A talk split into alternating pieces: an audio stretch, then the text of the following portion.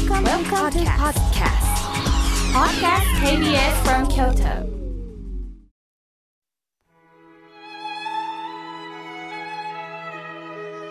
改めまして河村明慶ですさて今日の法話のテーマはお盆は何のためにあるのかです私は新州大谷派の僧侶ですまあ、正式には新州大谷派教師という資格を持っています。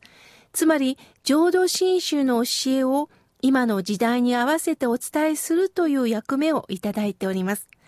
所属は京都駅近くにある新州本廟通称東本願寺です。東本願寺はどなたでも気軽にお参りしていただくことができるんですよ。しかし、ご案内をいただかないと、どこに何があるのかはわかりませんよね。本山の職員の皆さんがすべての皆さんに対応することはできません。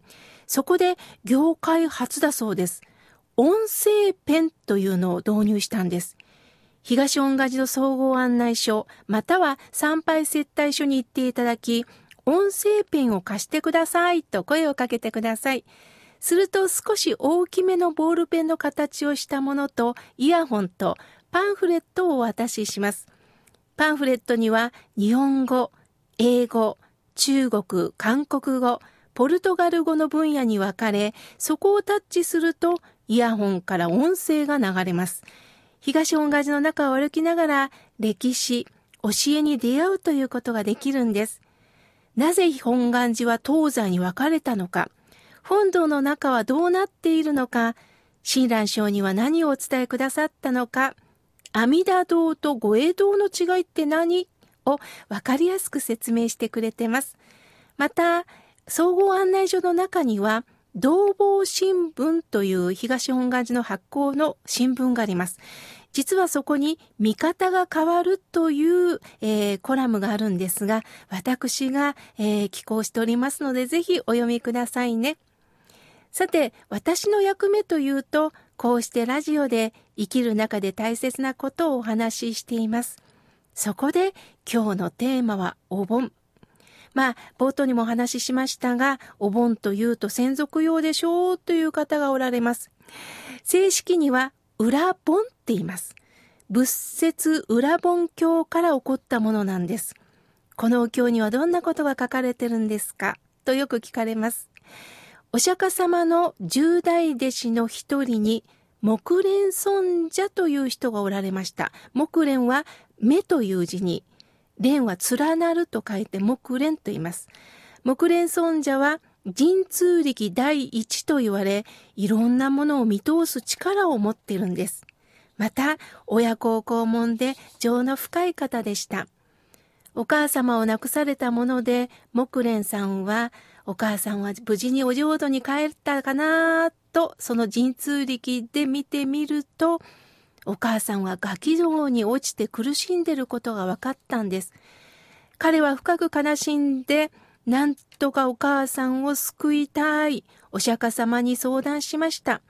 するとお釈迦様は、それはあなた一人の力ではどうにもなりません。多くの僧侶に供養していただきなさい。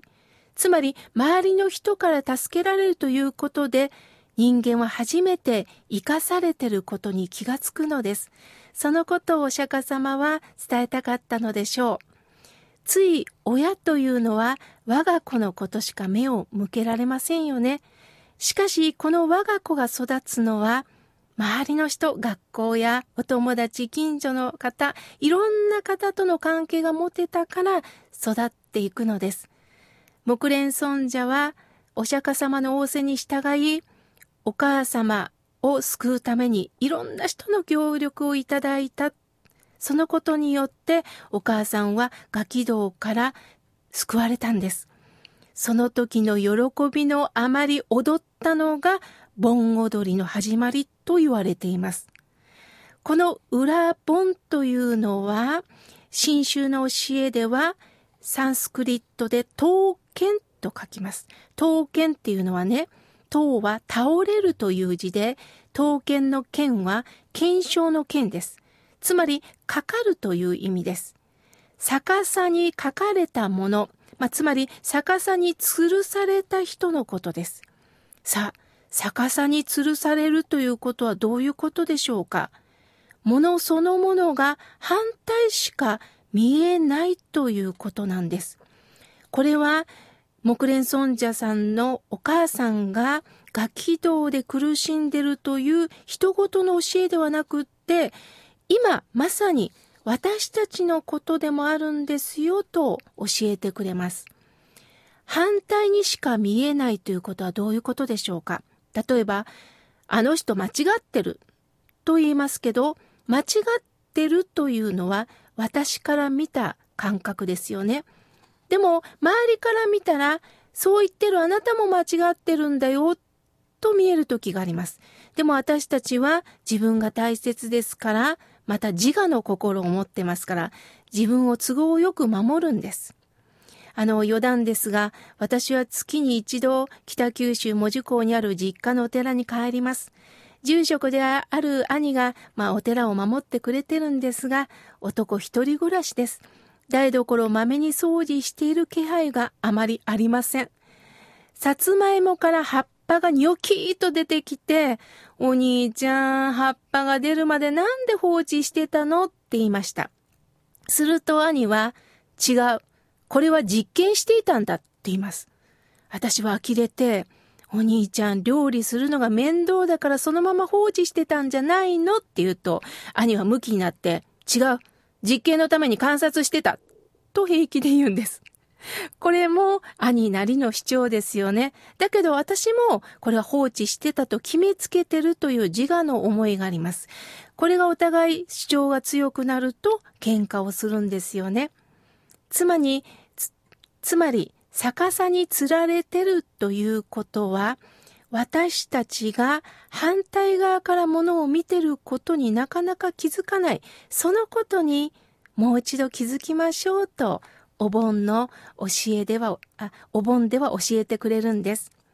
お金が欲しい、人から評価を受けたい、業績を上げたい、妻や夫、子供、孫に優しくしてもらいたい、もっと食べたい、痩せたい、何よりも健康が欲しい、異性にモテたい。